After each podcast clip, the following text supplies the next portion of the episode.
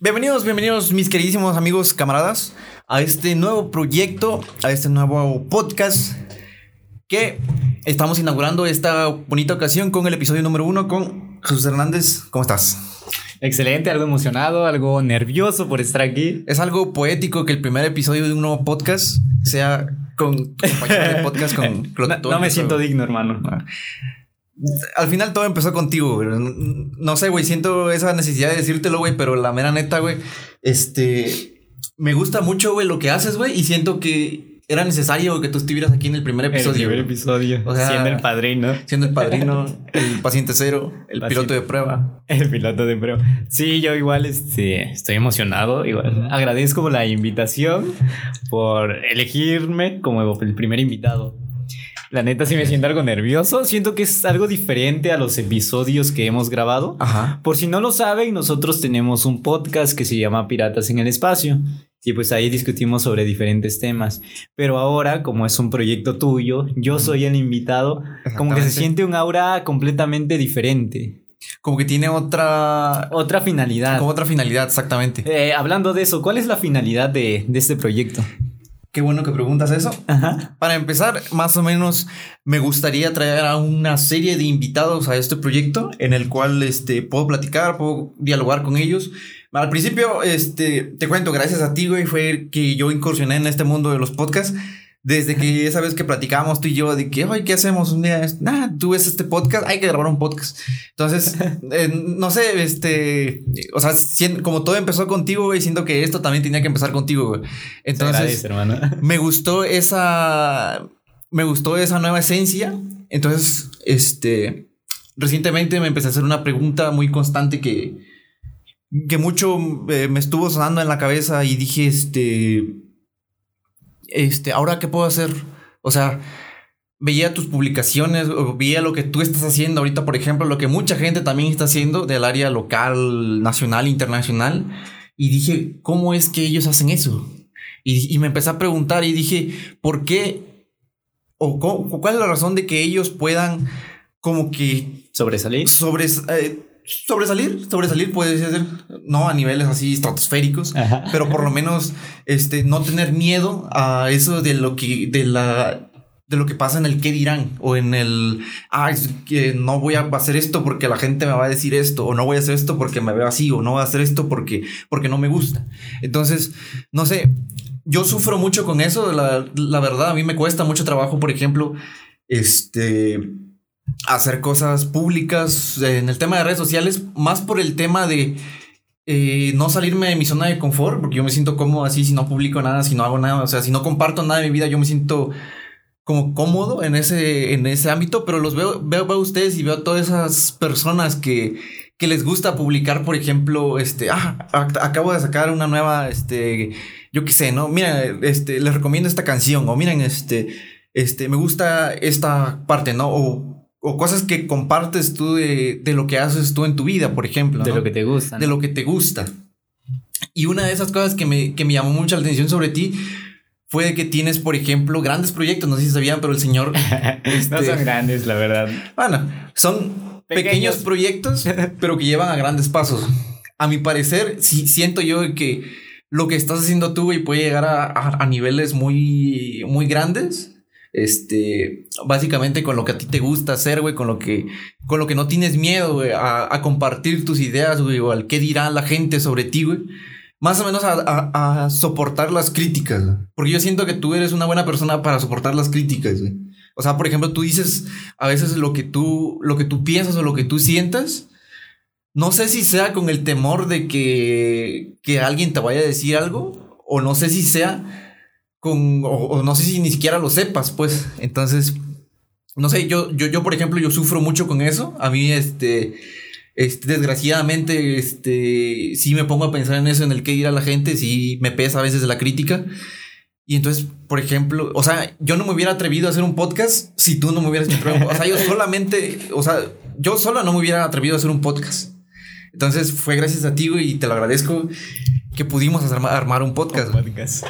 Entonces, ahora yo hice este, eh, armé este proyecto, este podcast con la finalidad de aprender sobre ustedes, güey, y de saber eh, en gran parte cómo mejorar al, no tanto a la, eh, puede ser a nivel, este, yo qué sé, de vida, a nivel, este, profesional, a nivel, este, social inclusive. O desarrollar nuevas habilidades. O desarrollar nuevas habilidades. Entonces me gusta conocer a todas aquellas personas que no temen a salir de su zona de confort o que por lo menos, este, no tienen miedo a expresar lo que sienten o lo que la gente puede llegar a decir de ellos.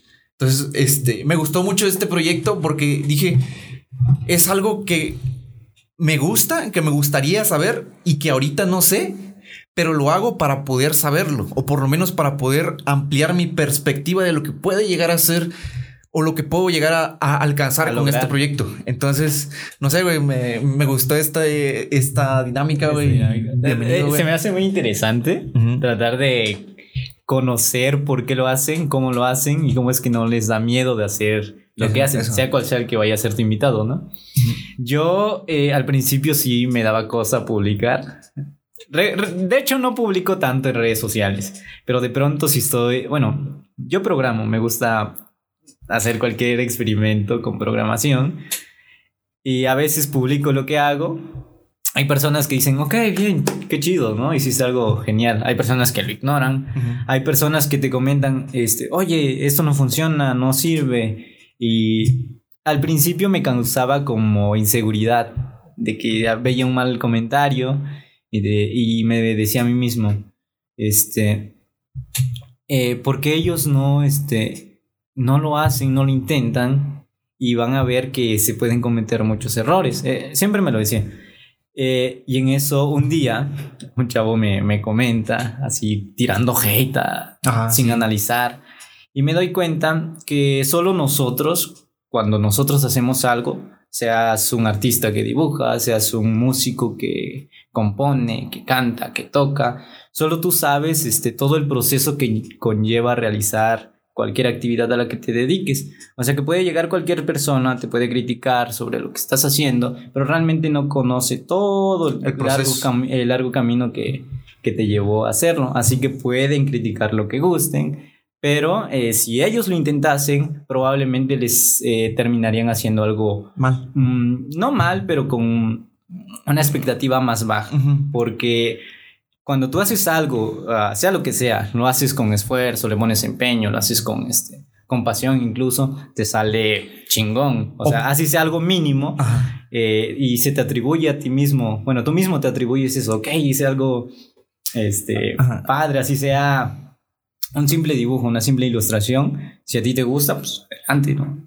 Sí, o por ejemplo, ahora tocando el tema de eso los dibujos, mucha gente, por ejemplo, ah, hay gente que le gusta dibujar sí. y que publica sus trabajos en páginas de Facebook, que lo publica en sitios web y, y recibe mucha crítica porque tal vez a la gente no es algo que a ellos le gustaría ver pero no saben eh, el esfuerzo. todo el esfuerzo, todo el trabajo que le costó hacer ese dibujo y tal vez a ti te podría salir peor o, a, o te puede salir mejor, pero no lo sabes si no lo intentas. Sí. Entonces, también, este, buena parte de eso, este, me animé a hacer este, este podcast por eso de la crítica y dije, tarde o temprano la gente te va a criticar, o sea, no es necesario que seas un mega famoso para, para que recibas críticas. Inclusive cualquier persona en este mundo recibe críticas. muchas veces no las, eh, no las contamos, muchas veces ni siquiera nos damos cuenta, pero todos recibimos críticas a cierto modo. Desde familiares. Desde, familiares, exactamente. personas que no conoces. Regularmente las críticas siempre van a llegar. Entonces todos te van a criticar y entonces... Eh, si no te gusta recibir críticas, pues en dado caso no, no tiene sentido porque estás recibiendo críticas. Sí. Entonces, yo entonces me, me hice esta aclaración, esta idea en mi mente y dije, si de todas maneras voy a recibir críticas, mejor recibir críticas por algo que, esté yo consciente de que voy a hacer. Entonces, pues eh, es mejor, digo yo, vivir en un mundo en donde la incertidumbre no, no esté tan activa que no conocer nada absolutamente de lo que estás, de lo que está pasando en tu entorno. Sí. Entonces, no sé, ¿tú qué opinas? Me estás platicando de que tú desde muy chico programabas. Cuéntame más o menos a partir de qué edad empezaste tú a programar o cómo te llamó la atención eso de programar o por qué. Eh, ¿Por qué? creo que desde pequeño. Jesús el programador. Jesús el programador. este, desde pequeño me gustaba mucho la tecnología. Recuerdo que en primero de primaria este, nos regalaron un disco donde venía un, jueguito de un cuento, creo que se llamaba Los Duendes del Hortelano, de una editorial que se llama Océano. Y querían que pues, los niños se interesaran en la informática, en el inglés y, este, y aprendieran al mismo tiempo. Y fue casi el primer contacto que tuve con informática. Fue en ese año, los primeros días de clases, nos regalaron ese librito. Desde entonces comenzó mi curiosidad por, por la tecnología, pero como que voy perdiendo el gusto. Llego a la secundaria, yo quiero enfocarme en una carrera que es arquitectura en ese entonces, pero me doy cuenta que las licenciaturas, bueno, esa licenciatura es, es algo elevada, conlleva gastos con materiales, inscripciones y todo eso. Y descubro que realmente no es lo que quiero que realmente yo solo tenía esa idea de que los arquitectos dibujaban planos y ya. Que a ti te gustaba dibujar. Que a mí me gustaba dibujar en ese tiempo. Yo recuerdo que tú una vez me convenciste para ir a un curso de dibujo en la secundaria. O sea, a mí de plano me gustaba dibujar, pero no me gustaba como que enseñar mis dibujos porque, sinceramente, sí, dibujo feo, pues. Y entonces, no, recuerdo que tú me convenciste precisamente a ir a una clase de dibujo. Pues. Sí, un curso, un taller. Un curso, un taller de dibujo creo en la secundaria, ¿no? Sí. Eh, fuimos a ese taller, de ahí no recuerdo qué pasó, creo que lo cancelaron. No recuerdo, yo creo que nomás fui como dos clases, creo. y tú seguiste yendo. Sí, este, en ese entonces yo, yo, tenía esa idea de que la arquitectura era solo dibujar planos y ya, que tú eras el que diseñaba y eso. Pero me doy cuenta que lleva más. Y como que pierdo a, comienzo a perder el interés. De pronto estoy en clase, se me infecta una memoria donde yo llevaba una exposición, era clase de informática en, en la secundaria y este, le digo, profe, este, ¿qué cree? Yo tenía mi trabajo, pero este, ya no está. Me aparece, me aparece mi memoria llena, pero me aparece que no hay nada. O sea, hay accesos directos nada más, pero no funciona. Veo que el profe presiona unas teclas, se aparece una pantallita negra, letras color verde, comienza a teclear algo en inglés que no entiendo qué significa, y en cuestión de segundos se hace un listado. Dice, ya quedó, dice. Reviso la memoria y efectivamente todo eh, ya se encontraba en orden. Y entonces comienzo en esa curiosidad, bueno, esa curiosidad entra en mí de cómo lo hizo, eh, qué estudió este profe, porque, por qué los profesores de informática este, saben mucho, eh, por qué otros profesores no, no tienen estos conocimientos. él será un hacker. comenzaba a llegar lluvia de ideas a mi cabeza y este, le pregunto, profe, ¿cómo lo hizo? El profe me dijo, este, es Bash, algo así. Es un lenguaje en el que tú, este, en el cual se maneja el sistema eh, Windows. Bueno, vamos a editar esta madre, el profe me dijo, este, eh, esto se le llama MS2, yo me acordé o CMD, que es una ventana de comandos en el cual tú tienes mayor control de la computadora, de tus archivos y puedes hacer muchas cosas más. Y entonces este, comencé a investigar. Pero pues eh, era complicado porque yo en ese momento no tenía una computadora como tal en casa, yo no tenía internet. Pero este, recuerdo que iba a, los cibers y dejaba descargando un montón de videos. Y ya el otro día iba con una memoria. Que hasta eso guardaba. Que hasta es muy curioso que hace unos tiempos los cibers eran muy comunes. Era muy común. Ir, a, los cibers era, algo demasiado común te dejaban una tarea en la escuela y ibas al ciber, hacías tu tarea, lo imprimías, el tiempo que te quedaba te la quedabas jugando, ¿sí o no? Sí, sí, sí, sí, cierto. O abrías el Face o, o, por ahí escuchabas música, veías unos videos en YouTube. Sí, los, cibercafé fueron, este... Fueron buenos, fueron buenos tiempos. Ajá, muy famosos en, ese tiempo. Y creo que regularmente estaba repleto de niños jugando. Sí, yo siento que un ciber sin juegos no, no es un buen ciber. No es un buen ciber. Cuando copiabas el acceso directo a, tu ah, memoria. yo así me copié el, acceso directo del San Andrés. Cuando llegué a mi casa ni abría. ni lo reconocía. Ni lo reconocía. Con tres virus tenía.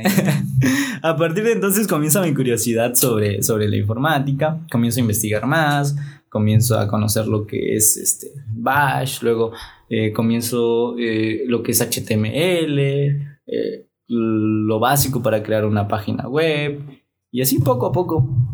Hasta que llego a, al bachillerato, y ahí sí ya digo, voy de lleno, quiero, ser quiero ser programador, quiero crear cosas increíbles porque En serio, gente, la programación es el futuro. Prácticamente todo lo que hay en casa que está, eh, que es un electrodoméstico, desde una, una licuadora, una refri, un refri, todo, todo, todo lo que lleve así electrónica lleva programación en el fondo. Igual toda aplicación, todo juego, todo lo que vean en internet igual está hecho a base de, de programación. Sus bases son, son la programación. Y pues desde entonces sí, he programado. Entonces, desde prepa estuviste ya metido. Ya metido, empezando a, a, formular, este, yo qué sé, proyectos, trabajos. Eh, sí, eh, no sé, mi proyecto. Tienes más, de, lo que me has contado hasta ahorita, he visto que tienes varios, o, o tenías en ese entonces varios proyectos eh, ya formulados o con, o con la idea de tener unos nuevos, nuevos proyectos. Por ejemplo, el que me contaste de hacer una red social para pila. E, e, eso fue algo muy tonto. En, en, ese, en ese momento no tenía tanta noción de que era una red social. esto es algo muy tonto, pero casi nadie lo puede hacer, pues. No, no, era una red social como tal. Era una página, era como... Pero la querías asimilar como tal, La quería asimilar. Le quería dar este esa esencia de, de, que fuera una red social, pero era como un blog que hice en el cual tú, este, e, estaba enfocado al, al área local, que es aquí en Juquila, es donde, donde radicamos. radicamos. Y este, es un lugar algo turístico religioso, por lo tanto hay muchas personas que regularmente toman fotografías, lo suben a sus redes sociales y así. Y lo que yo quería hacer era una colección de esas fotos, pero que se almacenaran en, en ese sitio. Era como una especie de blog eh, en el cual tú te registrabas, publicabas tu fotografía, las personas la comentaban, le daban like. Recuerdo que tuve un, un gran error, no supe cómo solucionarlo en el momento. Que tú podías dar muchos likes. Like, like, si ya diste like. y presionabas nuevamente, otro eh, like. Iba aumentando. Había fotografías con eh, miles y miles de likes de la misma persona. Eh, sí, fue, fue uno de los primeros proyectos que me atreví a subir. Creo que fue el primero al que le compré un dominio. Porque cuando tú tienes una página web, tienes que comprarle lo que es el dominio, que es donde dice www. Por ejemplo, eh, mercadolibre.com. Mercado Libre, ese es el dominio. Es prácticamente lo que lo identifica. Es algo tuyo, por decir así. Ajá. Entonces, prácticamente con este proyecto que empezaste tú, que es de la página web, me parece que seguiste, seguías muy activo con ese, con ese proyecto hasta recientemente. Por ahí más o menos, o todavía tienes activa la página web. No, la, la, desactivé. Este, hubo un momento en el que tuvimos este, varios usuarios, ¿eh? Había demasiados usuarios que este, el servidor ya se estaba llenando de imágenes. Porque en ese momento yo igual era como un novato, estaba más aprendiendo de cuáles este, cuáles tecnologías usar, qué servidores usar, cómo guardar imágenes, este, comprimirlas y todo eso, ¿no? Pero se me satura el servidor y lo que hago es desactivar el sitio por un tiempo. Pero este, me doy cuenta que no logro solucionar eh, la compresión de imágenes. Había fotografías de muy alta calidad que superaban los 10 megapíxeles, de, los 10 megabytes de, peso, perdón. Y este... Y era demasiado peso para el servidor. Cuando tú entrabas a la página... Se pesaba demasiado. pesaba demasiado, tardaba en cargar. Y yo quería solucionar ese problema de la compresión. En ese entonces mis conocimientos eran muy básicos, por lo tanto me era imposible. Y terminé cerrando el sitio. Pero sí, Igual y lo reactivo en, unos días. más o menos cuánto, más o menos cuánto te cuesta el dominio para volver Un dominio. Eh, fíjate que los dominios eh, van por categorías. Por ejemplo, el .com son de los más caros. .com.mx son de los dominios más caros.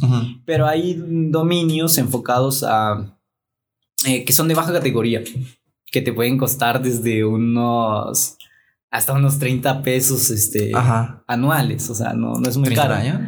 Pero hay, hay sí dominios que son muy rebuscados, que, son una, que tienen una gran categoría, que llegan a costar miles de pesos. Que por ejemplo los más frecuentes como son .com o punto, punto .mx en el caso de México. De México.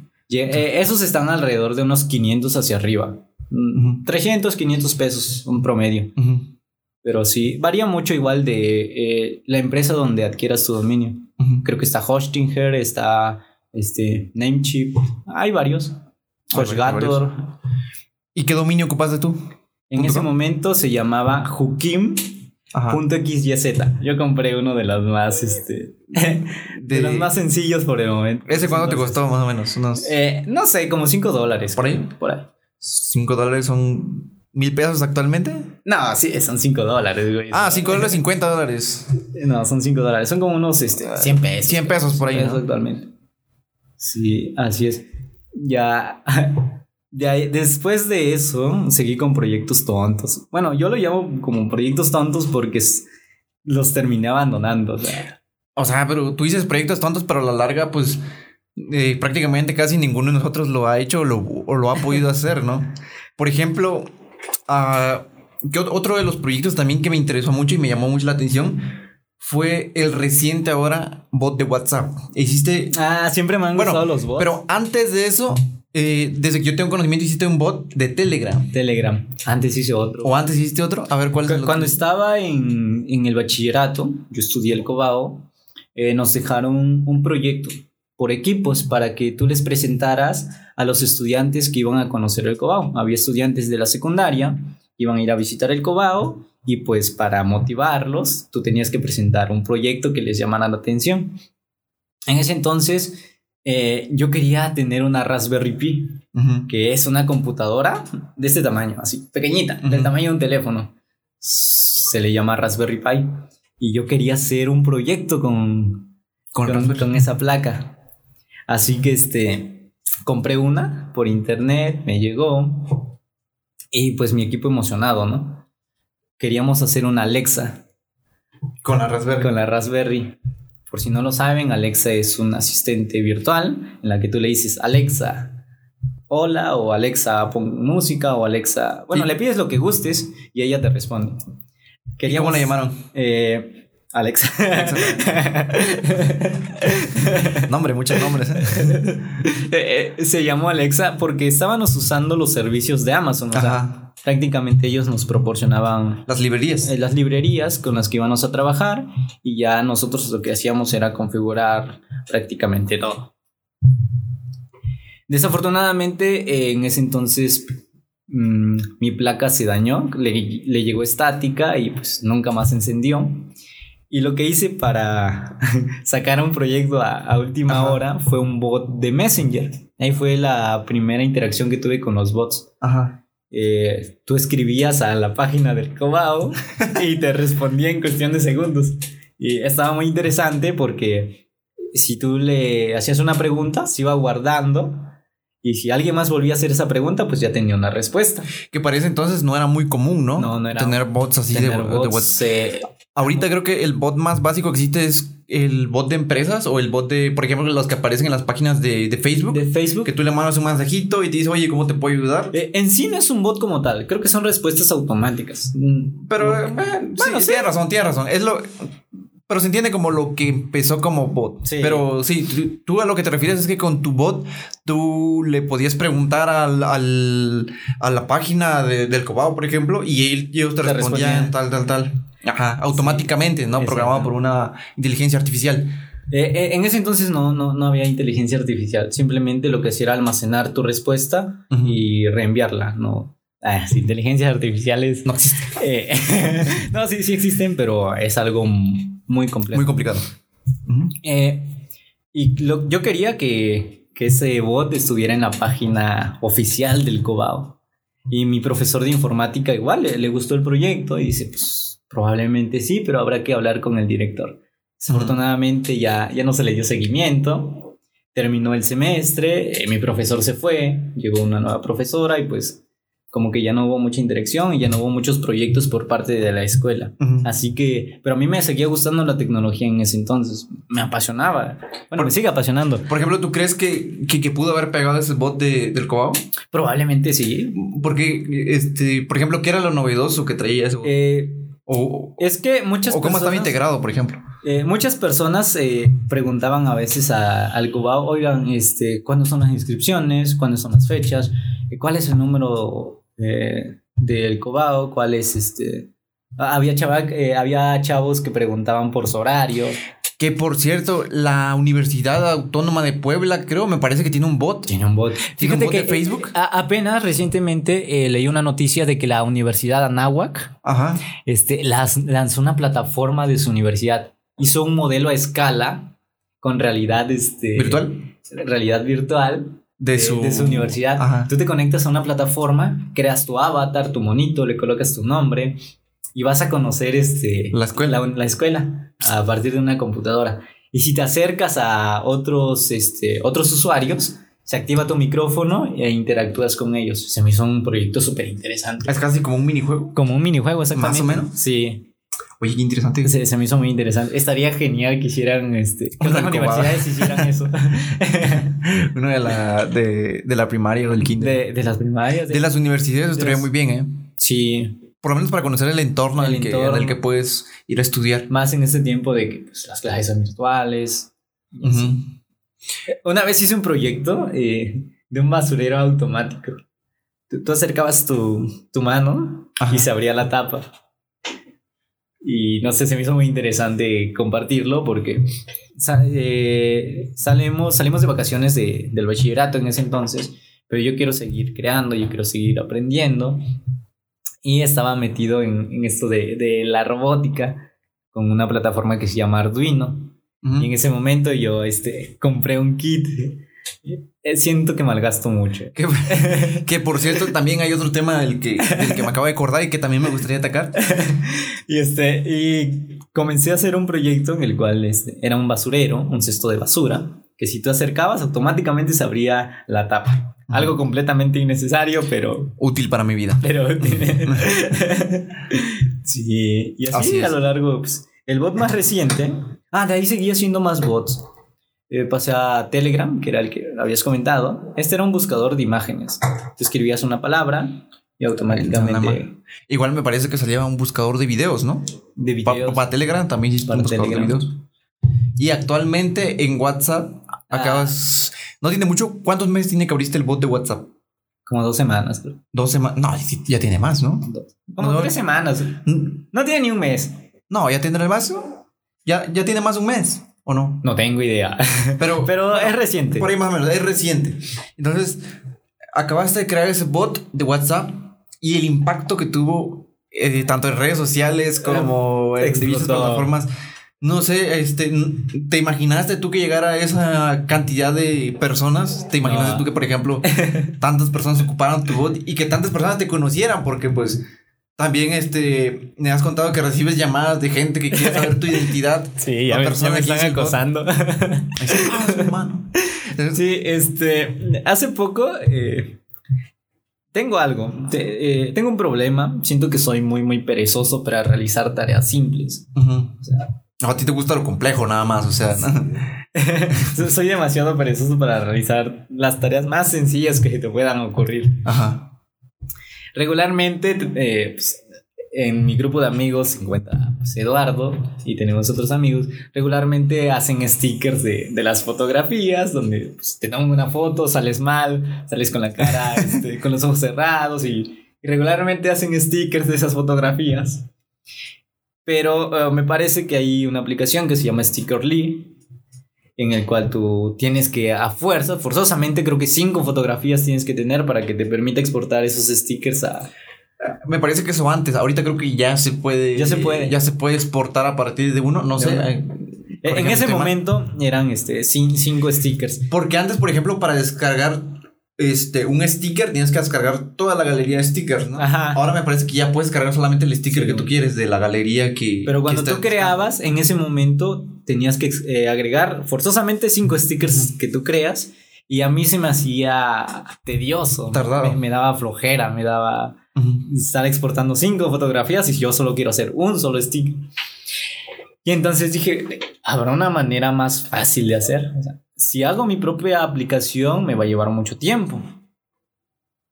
Y digo, ¿y si hago un bot? O sea, ¿por qué no yo envío una imagen y que me responda esa imagen, pero ya convertida en sticker? O sea, tú quieres hacer cosas complicadas para Que para, las cosas, para que las cosas sencillas parezcan más sencillas. sí, ah, está muy bien. Que algo que me lleva a hacerlo 10 segundos me lleve solo 3 segundos. 3 segundos, ¿no? Pero con un proceso de 4 o 5 horas. o, ¿Cuánto tiempo más o menos te llevó a hacer ese bot? O el proceso más o menos el que... Como dos semanas, creo. ¿Dos semanas? dos semanas para, cinco, para un sticker. ¿En cuánto tiempo te haces un sticker en la aplicación? En la aplicación. A lo mucho 10 minutos, más o menos. Menos, como unos 5. Dos minutitos. De, dos minutitos. Y de esos dos minutitos, tú lograste llegar a que se convirtiera en... Segundos. Segundos, 30 segundos, 40 segundos. Incluso dependiendo. dependiendo qué tan saturado esté el bot. Si los usuarios, este eh, si hay una baja cantidad de usuarios, en dos segundos ya, ya está tu sticker. En el momento que se envía, se envía, momento responde y ya, ya se convertido en sticker. en ese, eh, entonces dije, mejor, este, y hago un bot. Pero eh, como sabemos, WhatsApp le pertenece a Mark Zuckerberg, que es el creador de Facebook. Entonces este señor no, no tiene como una librería oficial para que tu programador crees bots.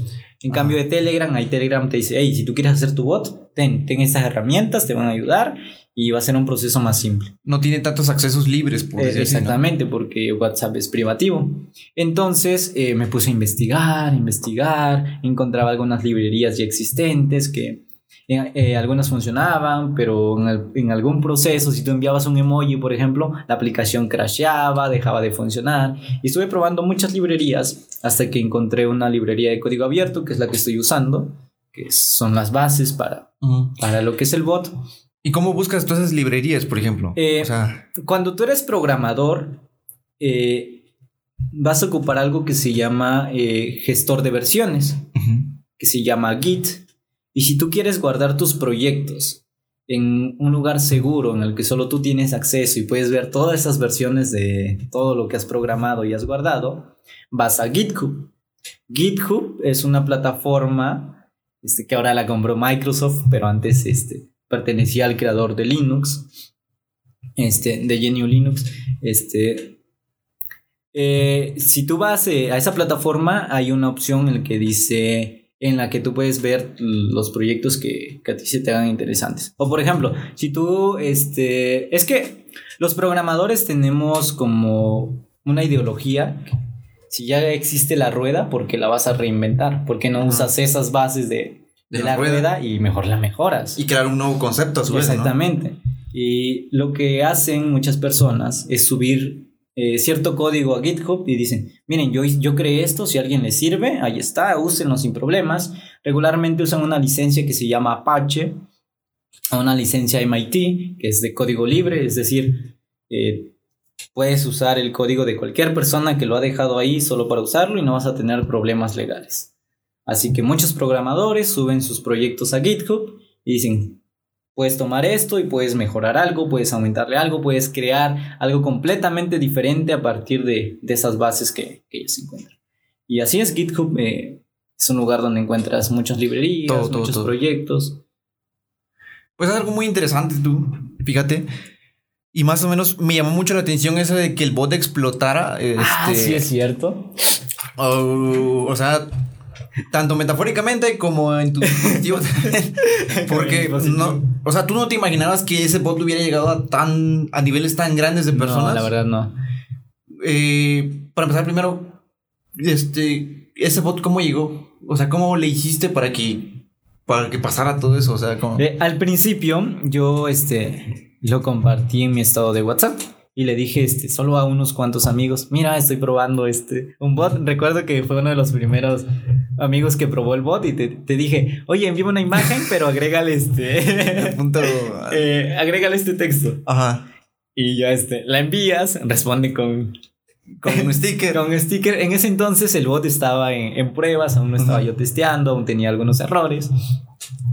Pero una vez que ya estaba listo, eh, decido subirlo a mi estado de Facebook. Ahí igual tuve este... Interacciones. Interacciones. No fue mucha, pero sí fue una, una, gran cantidad.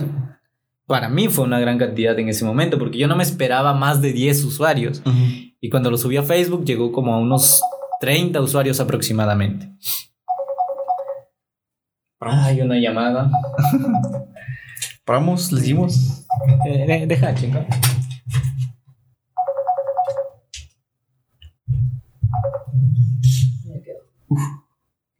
Ahí está. Son las 6, 7. Llevamos media hora. ¿cómo no? ¿En qué estábamos? Regresamos de vuelta después de una Sí, pequeña parada tuvimos una, una pausa. Alguien estaba recibiendo Al llamada. bueno, entonces tú me platicabas de este bot, de los primeros, de los Ah, inicios, sí, sí. de cómo la estabas probando. Eh, lo subo a Facebook y llego a tener como unos este, 35 usuarios aproximadamente de los amigos que yo tenía en Facebook. Algunos los compartieron y pues para mí que 35 personas usaran lo que tú creaste en ese momento, pues es, es algo chingón. O sea, se siente como que te sientes en la cima O del sea, éxito. Sí, es exactamente, qué chingón. Para mí, o sea, con que una persona lo use, Sí, mí ya estoy servido. Con, con que una persona mire una este podcast, persona. Ajá. con una persona que mira este podcast, yo me siento servido, por ejemplo. Sí. No conforme, pero por lo menos no me siento. ¿Cómo se dice? Desmotivado. Eh, no desmotivado, sino que por lo menos siento que este trabajo valió la pena. por Exactamente. ejemplo, ¿no? Sí. Ajá, entonces subiste ese. ese A- al y ¿qué principio, los primeros minutos, pues no llegaba nada. Yo estaba ahí atento al, al teléfono a ver este, qué, qué van a enviar, porque en ese momento, pues eh, yo solo lo compartí con amigos y digo, de seguro van a enviar cualquier tontería. y ahí estaba yo atento al teléfono. Y ahí están mandando con el. Y, este, y al principio nada, bro. O sea. Yo ya, ya me estaba desmotivando, pero dije, "Ay, con un mensaje que llegue ya, ya me doy Ajá. por servido. Y este, al ratito comienzan a llegar notificaciones. Tum, tum, tum, pum, pum. Y eran como 35 personas de, de mis amigos. Prácticamente todos eran mis amigos en ese momento. Pero comienzan a usar el bot. Lo usan unos días y ya, muere. Y yo dije, ¿será que este o no les es de utilidad o porque dejaron de usarlo? Así que tomo la decisión de subir el, el bot a, ¿A otra plataforma? Ah, ¿cómo se llama esta plataforma? A TikTok. TikTok. a TikTok. Su- Subí el bot a TikTok y en cuestión de minutos esa cosa explota. ¿A cuántos usuarios llegó más o menos en esos minutos? En un día, este... eh, eh, en ese día llegaron como a unos 500 usuarios. 500. 500 usuarios el bot.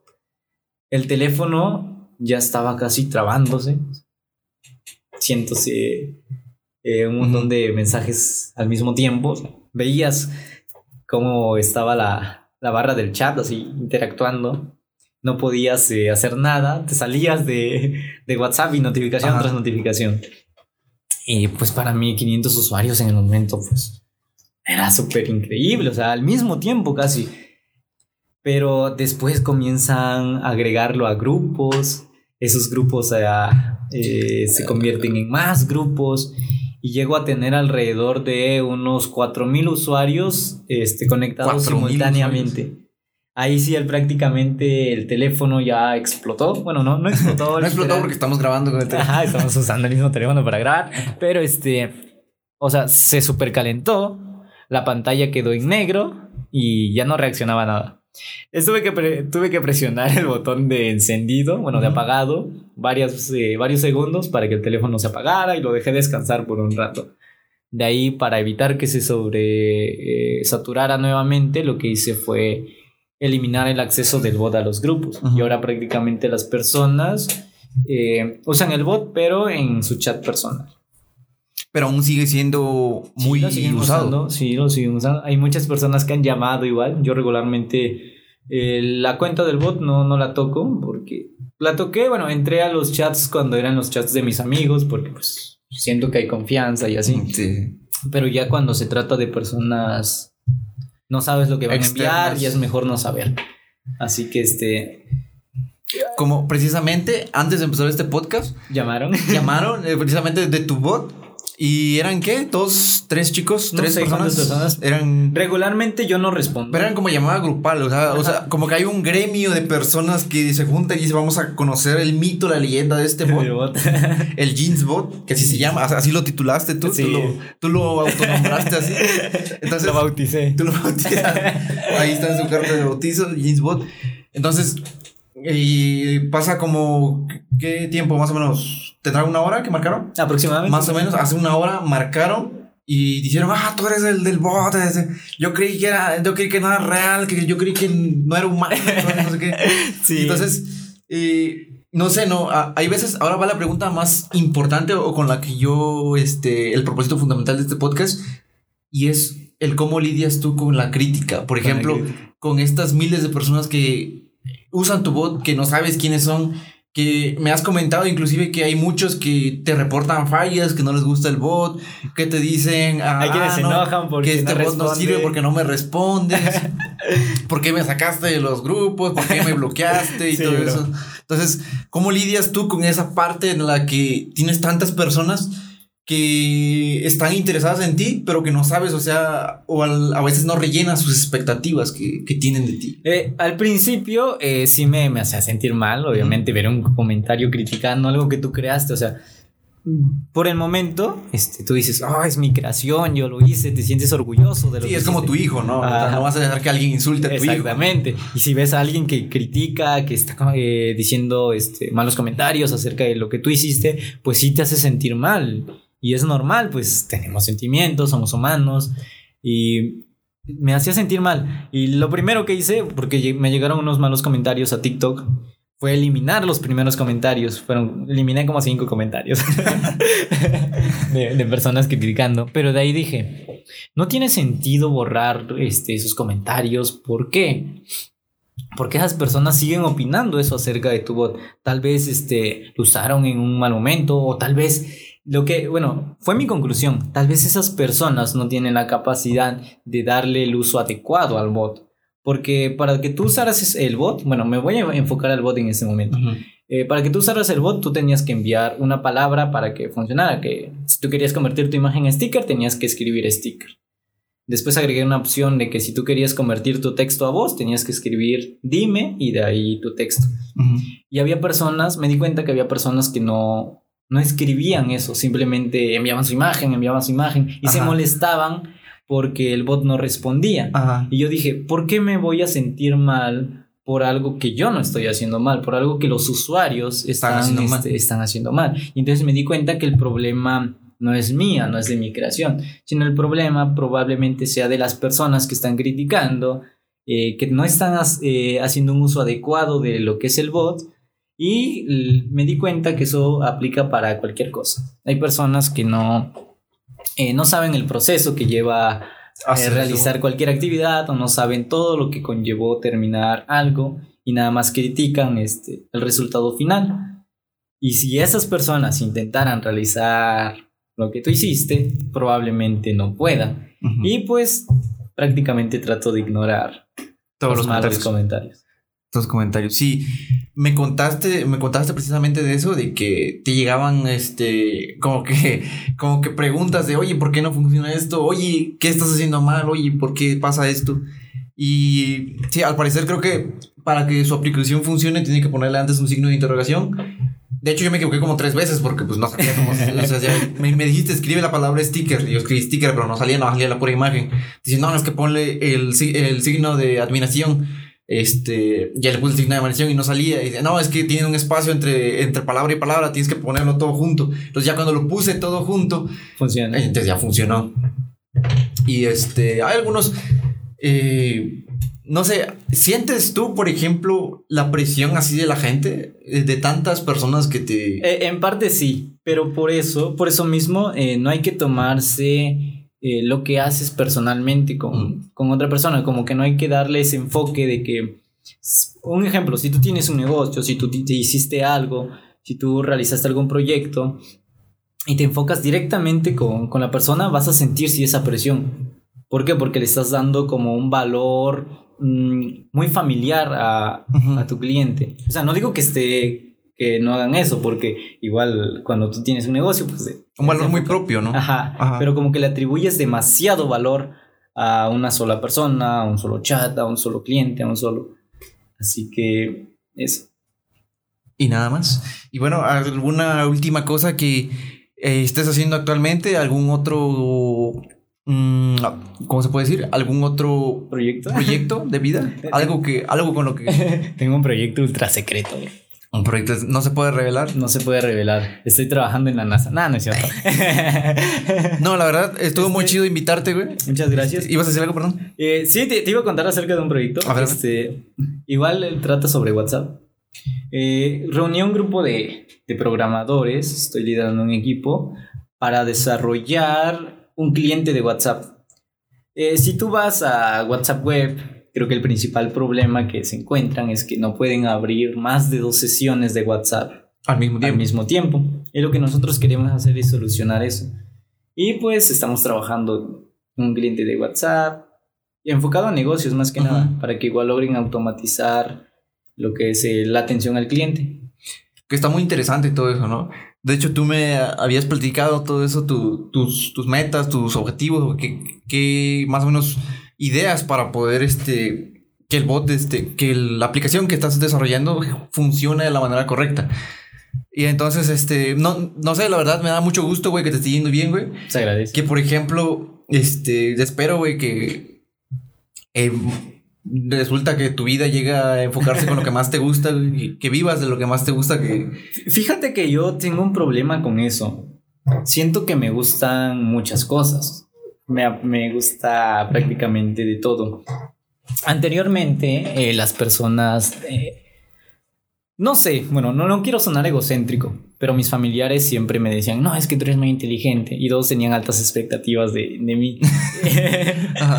y este, pero pues sí, probablemente en algún momento lo fui, pero siempre fui demasiado presoso. sí, soy inteligente. sí, pero no, y este... Y todos eh, pensaban que saliendo de, la secundaria iba a entrar al bachillerato y saliendo del bachillerato iba a entrar a la universidad y saliendo de la universidad pues ya iba a tener un trabajo súper exitoso y, y que mucha, mucha gente se sorprendió de del caso contrario. Sí. Y fíjate que tengo un, como una visión un poco diferente acerca de ello. Eh, en sí, para mí, tener un título, pues sí, es un gran logro, ¿no? Pero como que actualmente no, no es mi meta, ¿no? O no refleja para ti la felicidad. que exactamente. Por el momento no, como que no me alegraría tanto de, demasiado, o sea, no, no es como que yo anhele demasiado eh, terminar la universidad y tener un super título. Así que cuando yo estaba en, porque yo tenía pensado solo dejar de estudiar un año. Pero en ese trance llegué, estuve reflexionando mucho, estuve analizando y llegué a la conclusión de que la vida que tenemos es muy corta. Regularmente una persona vive en promedio alrededor de 75, 80 años, con suerte, si no, si, no te asesinan antes. antes y, este, y me di cuenta que es muy poco tiempo. Yo quiero hacer más cosas. Por lo tanto, tomé la decisión de no estudiar por cierto periodo, cierto periodo de tiempo. Indefinido. Eh, no, no, no, indefinido. Obviamente ah. que quiero este, ir a la universidad, pero antes quiero em, trabajar, aprender eh, de diferentes áreas de la vida. Eh, el primer, la primera área que, en la que trabajé fue el área de la salud. Trabajé en un hospital como auxiliar farmacéutico en hospitalario.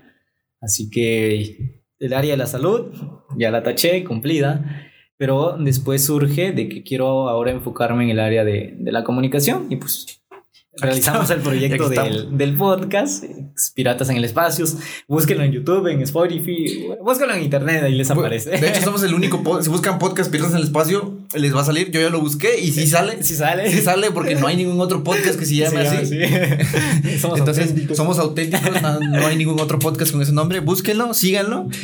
Y parece que después de eso se vino otra idea, otra oportunidad que fue aquí dentro de la radio. Sí, actualmente estoy laborando en una radio que es en el área de la comunicación. Pero terminando esto, no sé, me, gustaría enfocarme en otra área. Quiero, este, al mismo tiempo que, estoy aquí en la radio, aprovechando, quiero enfocarme en lo que es en música. No sé, me, gustaría tocar, tocar algo. Eh, me llama mucho, me llama la atención mucho el ukelele compré un ukelele que No, he tenido tanto tiempo para practicar, pero... Pero practicas por lo menos, ¿no? Y después me, gustaría enfocarme en lo que es en el área de, este, de construcción, no sé, me llama la atención la construcción nuevamente, pero no sé, quiero explorar este, en cierto tiempo muchas de las áreas que, que hay en, el mundo, que, que nos rodea prácticamente cualquier área, me, gustaría aprender un poco de, eso, para después, sí, eh, volver a la universidad y sí centrarme en lo que es programación.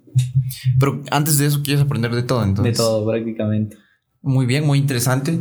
Pues de hecho, me gustó mucho tu manera de pensar, güey, porque lo que tú prácticamente dices que quieres hacer, güey, lo haces, güey. Y entonces pues, tachaste tu área del área de salud, tachaste de tu lista también el área de comunicación, Comunicación. que ahorita mismo estás ejerciendo, por si acaso. Por si acaso. Te- entonces, no sé, yo siento que tú eres una persona que vive más o menos a lo que realmente te gusta. o Sí. sea, sí, Trato de hacer siempre lo que me guste, lo que me hace feliz. Siento yo que tú no podrías estar en un lugar en el que no te sientes cómodo, que no te gusta, o algo en lo que no le ves algún fin, por ejemplo, en el que no, no le ves un beneficio propio. Exactamente. Entonces, no sé, este, me dio mucho gusto tenerte aquí, güey. Muchas gracias güey, por aceptar la invitación. hermano. Y este, no sé, ojalá estés aquí en, en otro próximo, en otra próxima emisión. Estás invitado para otra, Gracias, para otro podcast, güey. Y muchas Pa- Para el episodio final. para el episodio Cierre de temporada. cierre de temporada. Para nada, para el último episodio de este podcast, güey. Ya el final cerramos contigo. güey. es poético, güey, empezar con quien terminaste. güey. Fíjate que sí. Todo, todo tiene un inicio y todo tiene un final, güey. Pero bueno, pues muchísimas gracias por haber escuchado esta nueva emisión. Eh, esperemos que la próxima semana traigamos un nuevo invitado.